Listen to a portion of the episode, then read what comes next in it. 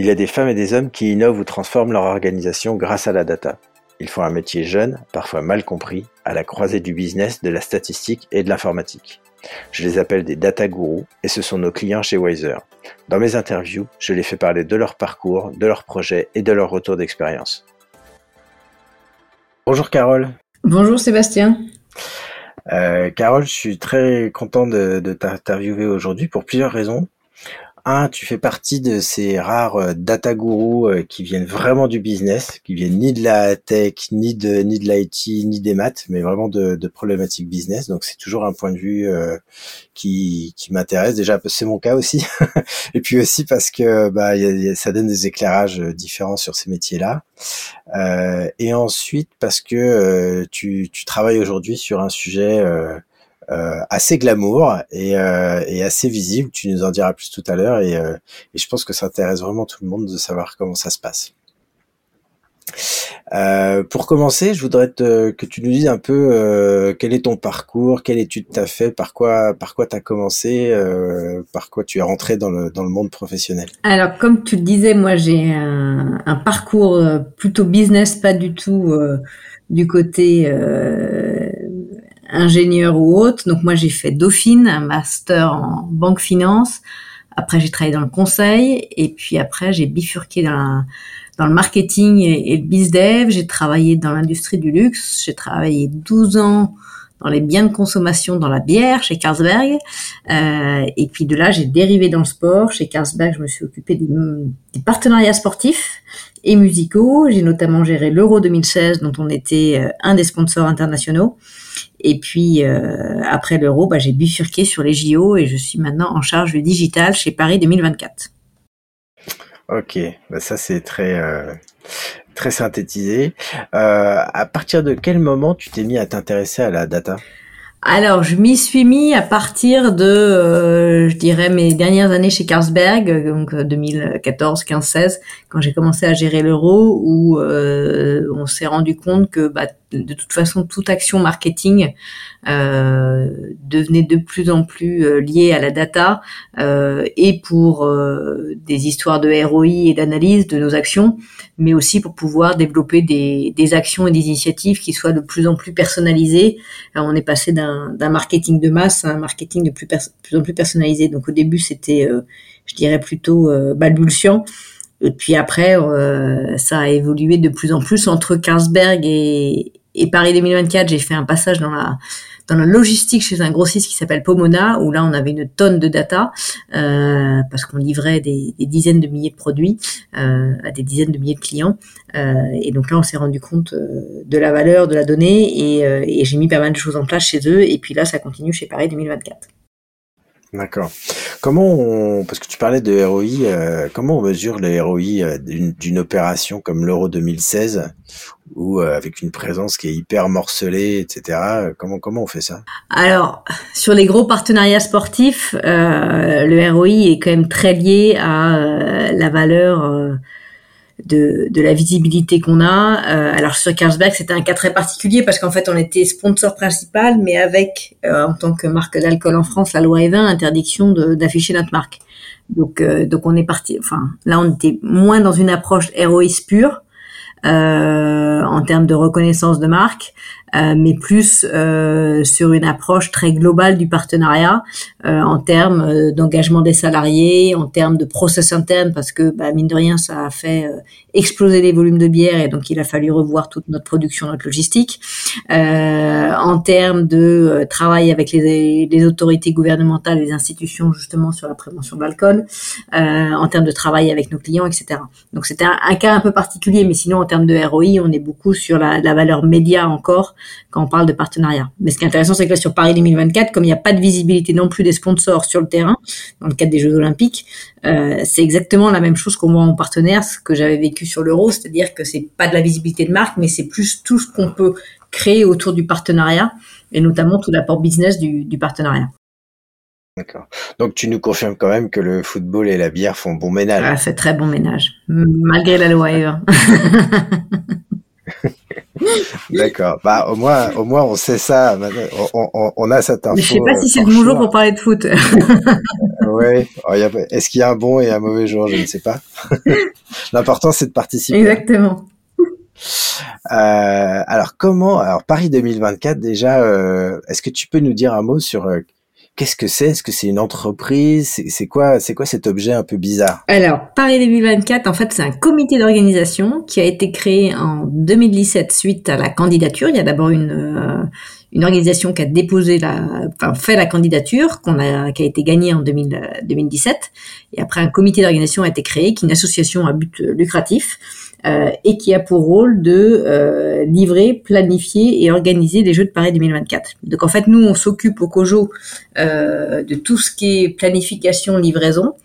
Et il y a une autre entité qui s'appelle la Solidéo qui s'occupe de la construction euh, des sites euh, nécessaires pour Paris 2024. Il n'y en a pas tant que ça, parce que c'était un des points clés du projet, justement, c'était de pas construire trop de nouveaux sites. Mais il y en a quand même quelques-uns, dont le village des athlètes, euh, dont euh, l'aréna Porte de la Chapelle, euh, et dont un centre aquatique. Mais ça, c'est une entité à part. Nous, on s'occupe de tout ce qui est livraison des compétitions, organisation des compétitions, vente de tickets, organisation des partenariats, que ce soit la livraison des droits des partenaires top donc des partenaires internationaux du CIO, ou la négociation et, l'activation des partenaires nationaux euh, qu'on peut avoir. Et il y en a déjà quelques-uns qui ont été signés comme BPCE, Orange et, EDF. D'accord, ok. Donc ça veut dire que c'est une structure qui, qui, a, qui a un temps, une durée de vie limitée, par essence. Ah oui, en 2024, on disparaît après les Jeux. Dans trois ans, c'est fini. Ça, c'est quand même, Ça, c'est assez particulier puisque la plupart des entreprises s'orientent vers l'avenir et vous, vous avez un avenir euh, limité. Alors oui et non. En fait, on a cette particularité qu'on a quand on a commencé. Alors moi, je suis arrivée en 2019. Hein, ça faisait déjà un an et demi que le Cojo existait, mais c'était encore tout petit puisque j'étais la 200e personne à rejoindre le comité d'organisation. Donc c'était encore, je dirais, une start-up. Donc on n'avait rien. J'en reparlerai sûrement après sur la partie data. Euh, et puis effectivement, dans, trois ans, trois ans et demi, on a, on a disparu. Mais il y a un vrai euh, enjeu et objectif d'héritage dans notre projet. C'est-à-dire que l'idée, c'est que quand on soit plus là, on ait quand même réussi chacun dans nos fonctions à laisser un héritage. Donc je reparlerai pour la data, mais par exemple sur les sports, l'idée c'est quand même de mettre euh, un maximum de Français au sport, de leur faire découvrir de nouveaux sports. Euh, on fait de nombreuses actions déjà dans les écoles, on travaille beaucoup avec le ministère de la Santé, etc. Donc il y a quand même une dimension très forte d'héritage dans notre projet qui fait que même si nous, en tant qu'organisation, on sera plus là euh, après 2024, on espère que tout ce qu'on aura euh, créé comme enthousiasme et comme élan perdurera par la suite. Et on travaille avec de nombreux prestataires, parties prenantes externes pour que justement eux puissent prendre le relais là-dessus. D'accord. Donc c'est un point de commun de plus avec les startups, c'est-à-dire que tu vous cherchez à créer de la valeur. Exactement. On cherche à créer de la valeur. On part de rien. On est parti de rien d'une page blanche quasiment, euh, et on a euh, quatre ans, euh, six ans en tout, on va dire, pour pour créer de la valeur. D'accord. Alors, quand, quand on parle data et et qu'on et qu'on part de l'idée qu'on qu'on n'a pas d'héritage, ça fait rêver un peu, un peu tout le monde, parce que la plupart des, des leaders dans la data que j'interroge, euh, ils, bah, ils, se traînent toujours, euh, sauf exception, un legacy important. Euh, qui leur pose un legacy technologique, un legacy de données euh, pas très clean, etc., qui sont toujours souvent très lourds à porter. Toi, en revanche, tu pars avec rien. Alors ouais, c'est un avantage et un inconvénient. Parce que moi, je pars avec une base de données qui était vide quasiment. Euh, faut savoir qu'aujourd'hui, euh, il n'y a pas de base de données consolidée, par exemple, de licenciés en France. On sait qu'il y a 17 millions de licences, euh, qui sont pas forcément 17 millions de licenciés, parce qu'il y a pas mal de personnes qui ont plusieurs licences, qui sont euh, affiliées dans plusieurs fédérations, euh, mais il n'y a pas de base de données consolidée. Donc on travaille avec les fédérations aujourd'hui pour pouvoir s'adresser aux licenciés, mais c'est pas quelque chose dont on a quelque part hérité sur lequel on peut s'appuyer. Le CIO est aussi en train de construire sa base de données de fans à l'international, mais c'est tout nouveau. Ils viennent de se lancer là-dedans. Euh, donc on travaille aussi avec eux. Donc nous, on est parti de rien. On a créé une initiative qui s'appelle le Club 24, qui a pour but de faire vivre les jeux à un maximum de Français et de les faire vivre les jeux dès maintenant avec des expériences assez uniques en rencontrant des athlètes, euh, en pouvant en pouvant gagner leur dossard pour aller courir euh, le marathon euh, grand public qu'on va organiser. voilà. Et donc c'est aussi un moyen pour nous d'en baser. Et aujourd'hui, on a à peu près 150 000 personnes dans notre base de données. D'accord. Ok. Et alors donc, si demain, enfin en 2024, je suis spectateur d'un d'une des épreuves olympiques, d'un point de vue data, comment je vais rentrer dans le système et qu'est-ce que ça va m'apporter? Alors, il y a plusieurs choses. Donc, soit tu es un spectateur, tu as acheté un billet, donc là forcément on aura accès à un certain nombre de données sur toi. Euh, pour des raisons transactionnelles, euh, mais aussi pour des raisons de sécurité. Euh, et puis après, euh, ça va te permettre d'avoir accès aussi à un, certain nombre d'informations, non seulement sur la compétition que tu vas aller voir, mais sur toutes les autres activités aussi qu'on va pouvoir te proposer, parce qu'il faut savoir que les jeux euh, en plus de l'organisation des compétitions sportives, il y a plus de 40 disciplines, euh, il y a aussi euh, des initiations sportives qui sont proposées, des live sites, des concerts, une olympiade culturelle avec un certain nombre d'activités culturelles un peu partout en France, etc. Donc c'est assez large en fait comme type de proposition. Et donc ça te permet aussi, en fonction de toute la donnée qu'on aura pu récolter sur toi, de te proposer différentes choses. Et puis aussi d'autres activités potentiellement dans Paris sur ce que tu peux aller faire alors si tu es un Parisien, euh, tu connais bien, mais il y aura aussi beaucoup de gens qui vont venir de l'étranger ou de la province, euh, à qui on pourra pousser différentes offres via nos partenaires sur euh, ce qui est possible de faire dans Paris pour se divertir, se restaurer, etc. Ouais, du coup, tu vas te retrouver face à une variété de profils complètement dingue. Ça va être que, vous avez déjà envisagé comment segmenter tout ça? Alors, on est déjà en train de travailler dessus. Ouais. Alors, faut savoir qu'on a en fait, on a deux cibles. On a les gens qu'on veut engager, qui sont des fans, qui vont voilà, suivent les jeux euh, de chez eux euh, parce qu'ils sont pas forcément en France ou parce qu'ils n'ont pas forcément envie de venir sur place. Et puis après, on a les spectateurs qui achètent des billets. Et puis après, on a les visiteurs qui viennent juste visiter, mais sans forcément acheter un ticket. Donc en fait, on a différents types de cibles et on est en train de faire différentes études pour euh, commencer à segmenter ces cibles-là entre alors on sait qu'on est très attractif auprès des, des sportifs, ceux qui pratiquent le sport auprès des fans de, sport, ceux qui consomment le sport, que ce soit euh, à la télé, euh, en lisant l'équipe, euh, sur les réseaux sociaux. on est aussi très attractif auprès des des acteurs du sport, donc que ce soit les gens qui soient engagés dans des clubs de sport, les bénévoles, etc. Il faut savoir qu'on va recruter euh, presque 50 000 bénévoles pour les, pour les Jeux Olympiques. Euh, et puis on a dans notre projet une dimension très forte en termes de d'inclusion, de diversité, euh, de, de développement durable. Et donc on a aussi, euh, on parle beaucoup à, des, à toutes les personnes qui sont très engagées dans la société. Donc ça, on sait aussi que c'est une cible importante qui viennent vers nous, non pas tellement pour le sport, mais pour les valeurs qu'on peut représenter. D'accord. Ça, représente, enfin, vous envisagez quel volume à peu près de, gens euh, en basé Alors de gens en basé, en fait, on sait que on a cette particularité, comme je disais tout à l'heure, qu'on commence avec rien, euh, et puis on a cette chance euh, ou cette opportunité que bah, les billets, les tickets pour les Jeux Olympiques, c'est une, une denrée rare extrêmement demandée. Et donc en fait, la façon dont fonctionne la billetterie pour les Jeux Olympiques, c'est une loterie parce qu'on a une, euh, une, demande qui est largement supérieure à l'offre. Euh, beaucoup de participants et peu d'élus. Exactement. Et euh, voilà. Et donc on sait que le jour où on ouvre la billetterie, on va avoir à peu près entre allez, 8 et 10 millions de personnes qui vont s'inscrire euh, pour pouvoir avoir la chance d'avoir un ticket. Et malheureusement, on ne pourra pas euh, convenir, euh, enfin répondre aux, souhaits de tout le monde. Mais on estime qu'à la fin des jeux, on aura estimé aller entre 10, on aura en basé entre 10 et 15 millions de personnes. Ça pose des enjeux euh, techniques assez importants, ça, parce que tu vas avoir des, montées en charge de tes systèmes euh, qui vont être extrêmement brutales. Ouais, tout à fait. Alors il y a des, effectivement, il y a des enjeux techniques importants sur la billetterie pour être sûr que le système fonctionne, parce que tout le monde se connecte en même temps. Euh, pour, alors après, les gens ont un, laps de temps donné pour émettre leur choix, et puis après il y a, y a, un tirage au sort qui est fait, puis ça se fait par plusieurs vagues, etc. mais effectivement, et c'est pour ça qu'on travaille beaucoup avec le CIO qui est en train de revoir complètement sa stratégie digitale et, de construire cette base de données de fans à l'international qu'ils n'avaient pas pour l'instant. Hein. Jusqu'à présent, chaque comité d'organisation créait sa base de données, puis après le comité disparaissait, puis il n'y avait pas d'héritage. Ouais, donc c'est assez fou. Donc là, le, le CIO travaille main dans la main avec les Jeux de Tokyo pour justement euh, pouvoir hériter de leur base de données. Euh, et nous, on travaille déjà main dans la main avec eux et toute notre architecture technique sera faite avec le CIO, ce qui fait du sens. C'est-à-dire que nous, on va pas construire une grosse architecture technique parce que dans trois ans ou quatre ans, on n'est plus là. Euh, donc, donc, sur toute la partie infrastructure technique, on travaille avec eux pour mutualiser les outils euh, et pouvoir derrière euh, leur laisser eux aussi un héritage en termes de données. D'accord. Et euh, est-ce que tu as pu euh, échanger avec euh, les gens qui font qui ont fait le même boulot de toi dans les jeux précédents?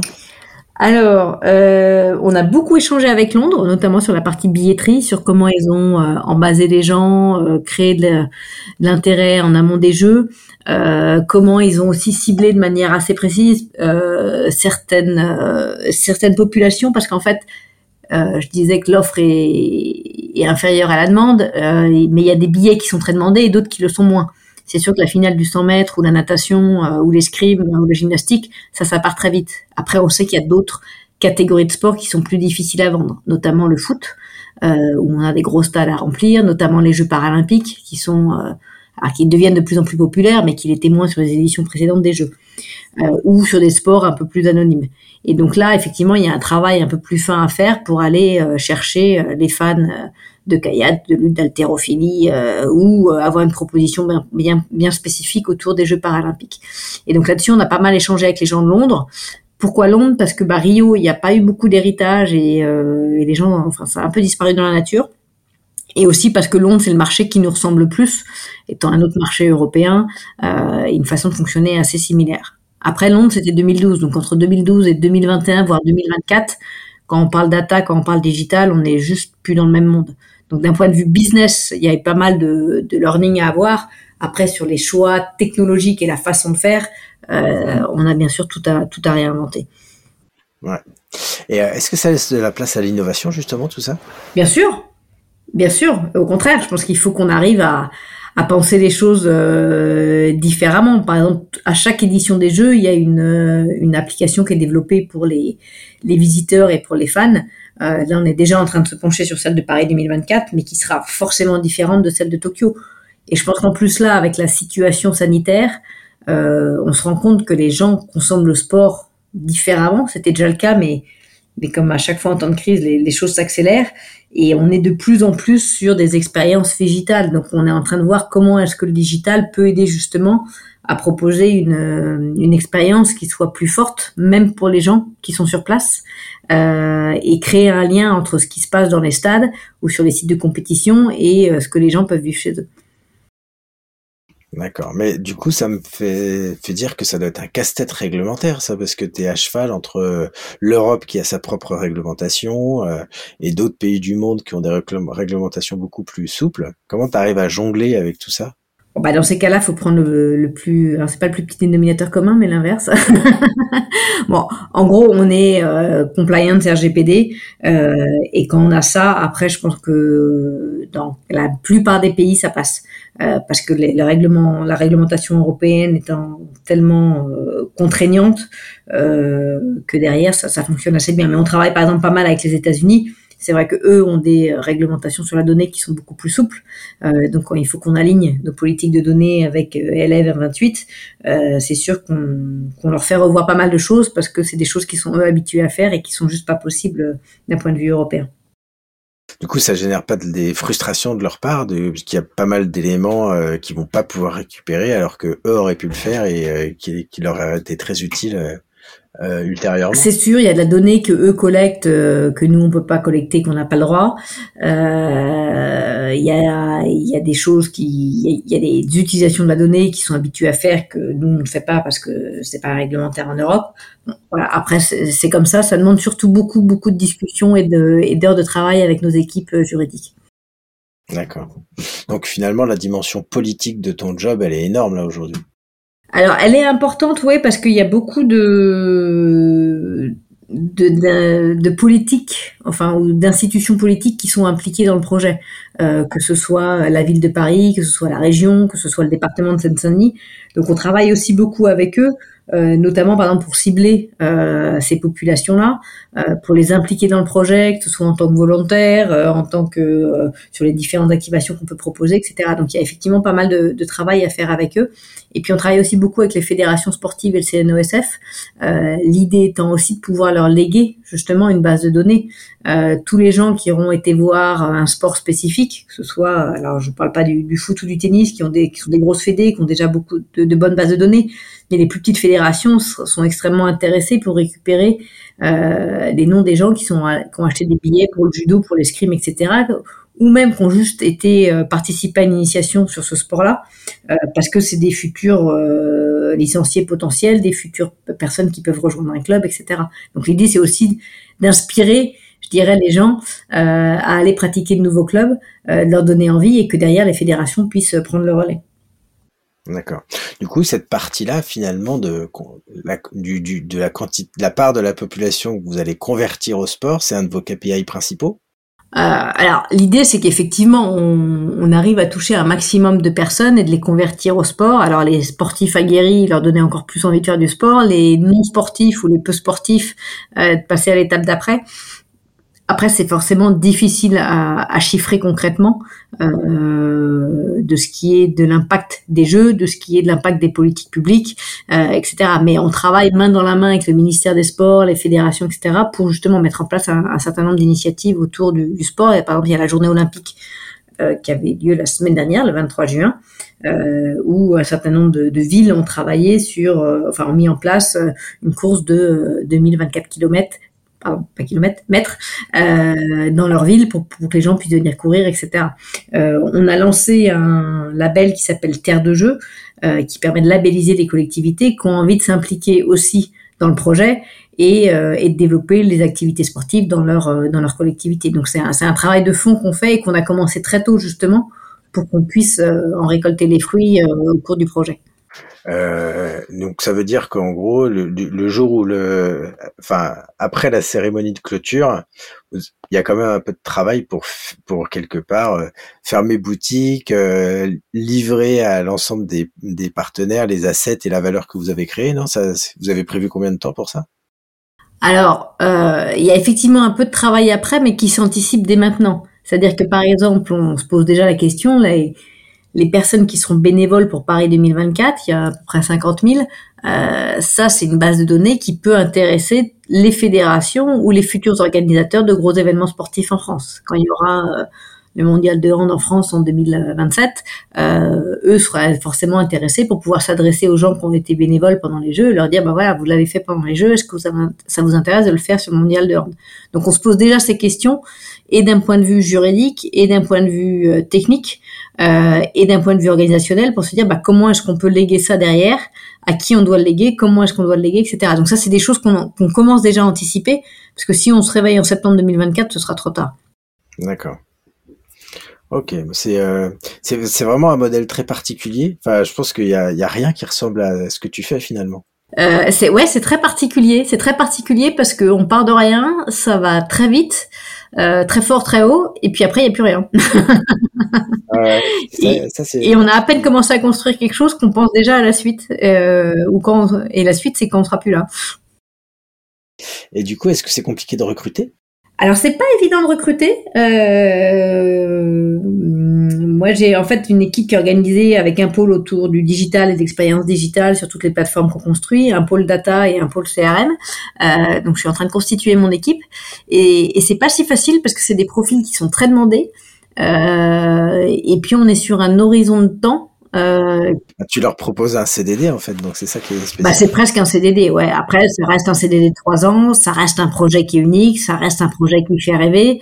Euh, et puis c'est quand même assez extraordinaire de pouvoir travailler pour les Jeux Olympiques, c'est une fois tous les 100 ans en France.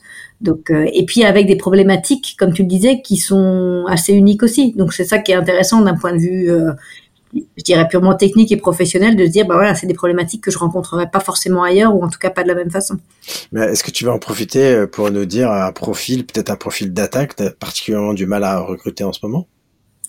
Alors, euh, je cherche un profil CRM que j'ai du mal à recruter en ce moment, un manager CRM pour gérer toute la relation client digital et toutes nos campagnes CRM. Euh, et puis, je vais lancer les recrutements de data analyst et de data scientist dès, dès la rentrée. Donc, s'il y a des gens qui s'intéressent, Regardez paris2024.org, toutes nos offres d'emploi sont, euh, sont affichées. Super, bah écoute, le, message est certainement passé. Euh, bah écoute, merci, c'est vraiment, euh, c'est conforme à ce que j'attendais, c'est que c'est vraiment un modèle très particulier et que tu nous as bien expliqué, c'était super intéressant. Eh ben merci beaucoup. Et puis on te souhaite bonne chance et on souhaite que, que les Bleus remportent un maximum de médailles aussi. Ah bah ça, on, y travaille aussi. C'est pas mon domaine, mais mais on espère aussi qu'on aura une belle récolte de médailles déjà à Tokyo, puis après à Paris. Tout à fait. Bah merci beaucoup, Carole. Merci Sébastien. Au revoir. Au revoir.